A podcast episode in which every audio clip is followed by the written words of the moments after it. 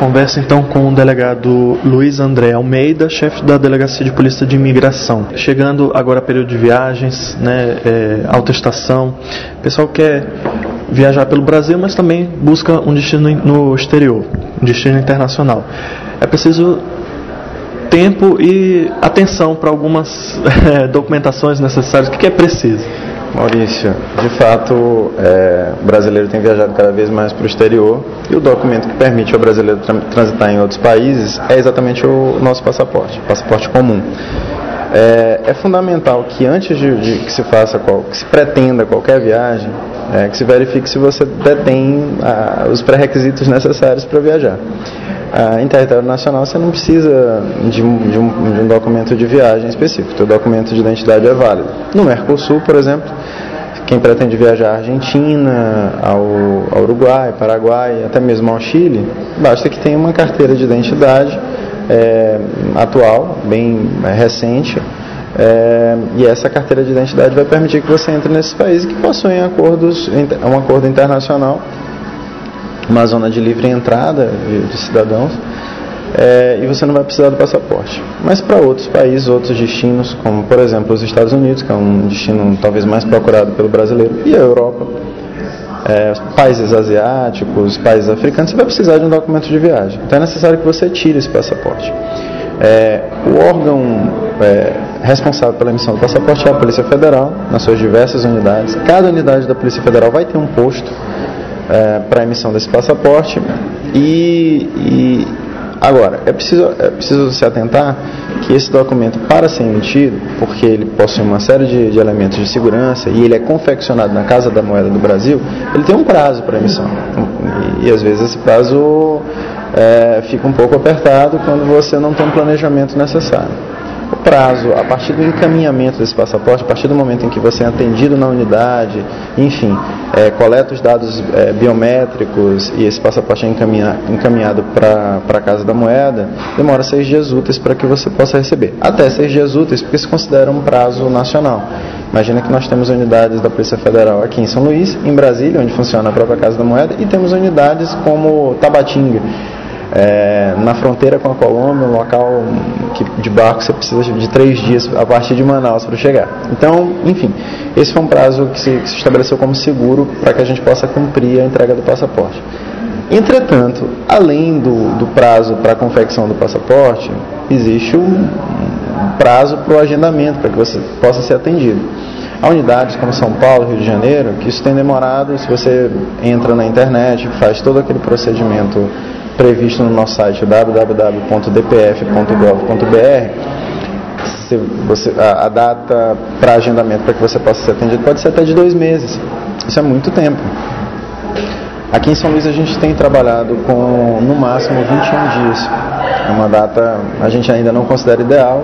A gente tem trabalhado para que os agendamentos sejam a partir do momento em que você entra na internet, é, em até sete dias você possa ser atendido. Essa é, o, é a nossa, nossa meta e a gente pretende até o início do ano que vem trabalhar com isso. Então é fundamental que você olhe, o seu, se você possui um passaporte, que você verifique se esse passaporte né, tem validade. Há alguns países que exigem que quando você entra no país, seu passaporte tem validade de seis meses. Então é necessário estar sempre atento à validade do passaporte, não só do visto. As pessoas costumam olhar mais o visto do que o passaporte. É, e, e, e, vão poder fazer. A pessoa que não tem passaporte, é interessante ter esse documento de viagem, é fundamental, então tire seu passaporte o quanto antes. E as pessoas que detêm o passaporte fiquem sempre atentos ao, ao prazo de validade e quando esse, esse passaporte estiver próximo de, de, se expirar, não, não é necessário que ele expire para que você possa requerer um novo passaporte, você faça o requerimento de um novo passaporte. O, os, os requisitos é, e os procedimentos para a retirada de um passaporte comum e para a, a, o requerimento de um novo passaporte são iguais. Exceto que no novo passaporte você deve apresentar o passaporte vencido sob pena de aplicação de uma multa de taxa dobrada do valor do passaporte, o que vai elevar de R$ 156,07 para o dobro disso. Então você vai pagar algo em torno de 300 reais. Então fica bem mais, bem mais caro. Então é preciso guardar esse documento de viagem, especialmente se você tem o visto, é, um visto válido, um visto que ultrapasse o prazo de vigência do próprio passaporte, você guardar isso aí. Esse passaporte, como a gente conversava anteriormente, uhum. ele tem elementos de segurança é, que hoje permitem a vários países já aceitá-lo como simples, como sem necessidade do visto, seria isso? É, o passaporte brasileiro, a partir de 2010, a partir de um projeto chamado Promasp, é, onde foram feitos investimentos é, no aperfeiçoamento do controle de imigração e a Polícia Federal investiu também na qualidade de um passaporte mais seguro, ela adotou padrões de segurança internacionais, padrões que são ditados pela ICAO. Né? Numa tradução livre, seria uma organização internacional de, con de controle da aviação, da aviação civil. É, a ICAO ela estabeleceu um padrão para aquilo que é considerado um passaporte seguro um passaporte que há uma dificuldade maior de falsificação. Então o, Brasil, através da Polícia Federal, adotou esse padrão. É, nosso passaporte, é, que tinha já elementos de segurança, passou a ter elementos de segurança muito mais, é, muito mais, vamos dizer assim, capazes de evitar a fraude. Por exemplo, o chip. É, na capa do nosso passaporte brasileiro há um chip né, que pode ser lido por leitoras que a Polícia Federal dispõe e por outros países que dispõem equipamentos similares, onde dados biométricos é, são conferidos, por exemplo, os dados que são coletados pela Polícia Federal. Eles ficam naquele chip. Além disso, nós temos é, um, o passaporte nosso passou a ser confeccionado na Casa da Moeda. Toda a fotografia que é coletada é, nas nossas unidades, é, ela é encaminhada, esses dados são encaminhados a digital, a assinatura, eles são encaminhados de forma eletrônica e são impressos no passaporte. Então é muito mais complexo um, um, um processo de falsificação. É, há também um elemento de segurança bastante interessante, emblemático, que é nas folhas do nosso passaporte é um mapa do Brasil em verde que só pode ser é, observado a partir da luz ultravioleta. Então é como se o nosso passaporte tivesse elementos de segurança muito parecidos com papel moeda. A gente tem hoje um passaporte bastante seguro e, e, e, e bastante aceito no, no, internacionalmente. Hoje mais de 180 países aceitam o passaporte brasileiro sem necessidade de visto prévio. Isso é algo muito interessante e é fruto desses esforços de, de controle de segurança, de se emitir um, um, um documento de viagem com, com, boa qualidade e com tantos elementos de segurança. A Europa, por exemplo, seria um, um exemplo? Sim, os países da, da, da Europa, a própria União Europeia, ela tem aceito o nosso passaporte sem a necessidade de um visto prévio, tal como faz os Estados Unidos e o Canadá. É, nós acreditamos, é uma questão internacional, que a motivação dos americanos é ainda exigir ela talvez muito em breve, através dos esforços do governo brasileiro, a mudança do, do, do perfil do, do, do, viajante brasileiro, que hoje é muito mais um turista, consumidor, vai abrir, me acredito que muito em breve, espaço para menores rigores na concessão desse visto prévio americano e talvez até a gente poder trabalhar numa perspectiva igual à Europa já nos trata, sem a necessidade de um visto prévio. Bom, e é, também existem passaportes para outros fins, né? A gente está falando é, para o fim de viagem, é, mas também para trabalho, é, Bom, só para estudo. Só para te esclarecer, é, são, são diferenças marcantes entre passaporte e visto. É, nós temos documentos de viagem. Os documentos de viagem, o documento de viagem por excelência é o passaporte, mas não se restringe só à questão do passaporte. Você tem um documento de viagem chamado laissez-passer, é um documento de viagem bastante comum do ponto de vista internacional.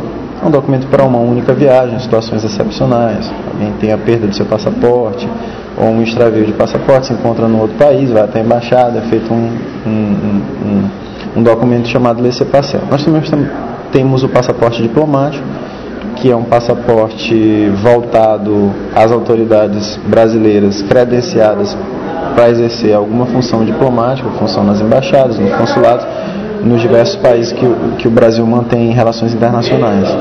Por exemplo, um policial federal é, que é creditado para trabalhar como um adido policial em uma determinada embaixada, ou um oficial de ligação, certamente vai possuir um, um desses tipos de passaporte e o país que conceder a entrada do brasileiro vai conceder também um visto diferente. É, o Brasil concede vistos para cidadãos é, de outros países e a gente pode para esclarecer melhor, a gente tem tipo, o tipo de visto mais comum é o visto de turista, que o cidadão pode ingressar no, no Brasil e, e, utilizar esse visto para viajar, conhecer nossas belezas, participar de, de, seminários, desde que ele não seja o próprio palestrante e não é, alguma renda com isso, senão ele vai precisar de um visto de trabalho. Vou dar um exemplo clássico: um jogador de futebol argentino resolve, é contratado por um, um clube brasileiro. Ele vai utilizar o seu passaporte argentino ou mesmo a carteira de identidade, já que ele é um cidadão do Mercosul, mas ele vai precisar de um visto diferenciado, que é um visto de trabalho, que ele vai exercer uma atividade laboral no Brasil. Se, por exemplo, um, um estudante canadense é, vem ao Brasil e ele vai realizar um, um, um, estudante africano, que é o que é mais comum dentro da nossa realidade, ele vai cursar é, um, curso superior na Universidade Federal do Maranhão, ele vai precisar de um, de um passaporte do seu país e o, o governo brasileiro vai ter que dar um visto é, para o estudante, para essa atividade específica. Então nós temos diversos vistos, os outros países também têm. Via de regra, eles nos concedem vistos de turista, é, mas eles podem nos, nos, conceder vistos de trabalho, vistos de estudo, vistos diplomáticos, enfim. Ele vai, vai variar de acordo atenção, da atenção dessa pessoa para cada país tem o por exemplo, sua forma, né? Por exemplo, é, se alguém entra no Brasil é, e recebe um visto de turista e começa a exercer uma atividade laboral, ele está, ele está descumprindo os termos daquela, da, daquele visto, ou seja, daquela autorização do governo brasileiro para que ele ingresse e transite no nosso território. É passivo de aplicação de multa e na incidência disso é, é possível, por exemplo, a adoção de uma medida de deportação. Uma medida de retirada compulsória. A pessoa é retirada do território nacional por descumprimento das regras. Um outro ponto é, dessa questão de viagem também, a gente conversava antes, a questão dos produtos, do que se traz de volta. Né? Eu vou, eu faço, é, consumo é, alguns produtos e trago de volta. O que, que também requer atenção aí? Bom, é preciso esclarecer que a Polícia Federal, ela cumpre a Polícia Federal fazer o controle migratório e a questão da segurança aeroportuária. A autoridade de segurança é, da aviação é, é a Polícia Federal nos aeroportos, especialmente os aeroportos internacionais. Então nós controlamos aquela área considerada é, a, a, a, zona internacional, onde um cidadão ainda não ingressou no território nacional, quando ele não passa no controle migratório.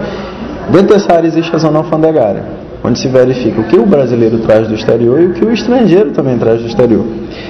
Além da zona alfandegária, funciona também, é, a Anvisa ela faz um controle da, de vigilância sanitária. E a, a, a agência agropecuária também faz uma, uma verificação de produtos agropecuários que podem entrar no Brasil e trazer pragas, etc. Então é feito um controle bastante rígido do que entra no país. O que, que interessa especificamente ao cidadão brasileiro? O cidadão brasileiro ele pode trazer é, produtos e declarar produtos do exterior, adquiridos no exterior, dentro de uma cota que é fixada pela Receita Federal. Tá? É, essa cota vai variar de acordo com o meio de transporte que você utiliza. A regra é, no transporte aéreo é que cada cidadão possa comprar, adquirir produtos no, no exterior na ordem de 500 dólares. Tudo que você traz além disso precisa ser declarado e vai ser é, objeto de, de incidência de um, de um imposto específico. E, e, e cumprir isso a Receita Federal fazer. O que, que interessa para a Polícia Federal nesse processo de fiscalização? Alguns produtos que são trazidos do exterior, que os brasileiros compram, esses produtos eles podem, é, ao ingressar no, no, no território nacional, é, fazer com que o brasileiro esteja incidindo numa espécie é, prevista como crime. Suponhamos que você é, traz um produto anabolizante ou um suplemento alimentar que é não autorizado pela Anvisa, um remédio. É, se você traz e ingressa em território nacional, você pode estar cometendo um crime, um crime até mais grave do que o tráfico internacional de drogas há uma, um, um, um tipo penal é, previsto, previsto no nosso Código Penal brasileiro, estipula uma pena de até 10 a 15 anos para quem, por exemplo, ingressa com medicamento não autorizado pela Anvisa. Então é importante que o brasileiro se atente não só à questão dos valores, à questão do imposto, é, a questão alfandegária, tributária, mas também fique atento a que produtos ele pode trazer. Ele tem que ter muito cuidado com aquilo que ele, que ele possa trazer. Ou também trazer produtos agrícolas é, derivados que possam gerar algum problema para a agricultura nacional. Às vezes você traz um produto, uma espécie é, vegetal in natura que pode ter nela uma praga e essa praga gerar um problema gravíssimo para a agricultura no país inteiro. É por isso que, que o Ministério da Agricultura faz é, um controle também nessas áreas. Existe um canal de comunicação aí que esse turista, esse, esse viajante pode é, ter para tirar essas dúvidas e outros? Olha só, a gente tem na, no próprio site da Polícia Federal um, um, um tutorial onde a gente responde as perguntas mais frequentes, tá? É, no nosso site, no www.dpf.gov.br, há um campo bem visível, logo na primeira, na primeira página do site, é, que te remete à questão do passaporte, a todos os documentos de viagem, requisitos, é, ele, pode, ele conta até o histórico do nosso, nosso novo passaporte a partir de 2010, passaporte eletrônico. Há um tutorial explicando passo a passo. É, é um sistema bastante intuitivo, fácil. E lá também a gente tem alguns campos que nos remetem a, a, um, a um sistema de atendimento ao público, um sistema eletrônico, é, onde dúvidas podem ser esclarecidas e a gente tem o, o, telefone 194, tanto é o nosso disco de denúncia, quanto pode, é, você pode ser direcionado a uma área para esclarecimento de dúvidas. Além disso, é, se o cidadão entender que é que é necessário, pode se dirigir até qualquer uma das nossas unidades. Em todas as nossas unidades nós vamos ter postos de atendimento e de emissão de passaporte. Lá há policiais e, e administrativos da Polícia Federal treinados para esclarecer esse tipo de dúvida. Se a dúvida efetivamente não for superada, é, esses postos eles têm delegados que coordenam essas atividades e que também estão à disposição para esclarecer as dúvidas mais complexas e de forma que a gente hum, permanece às ordens do cidadão e, e tem o maior prazer em esclarecer dúvidas e, e fornecer o melhor serviço possível é, na emissão desses passaportes.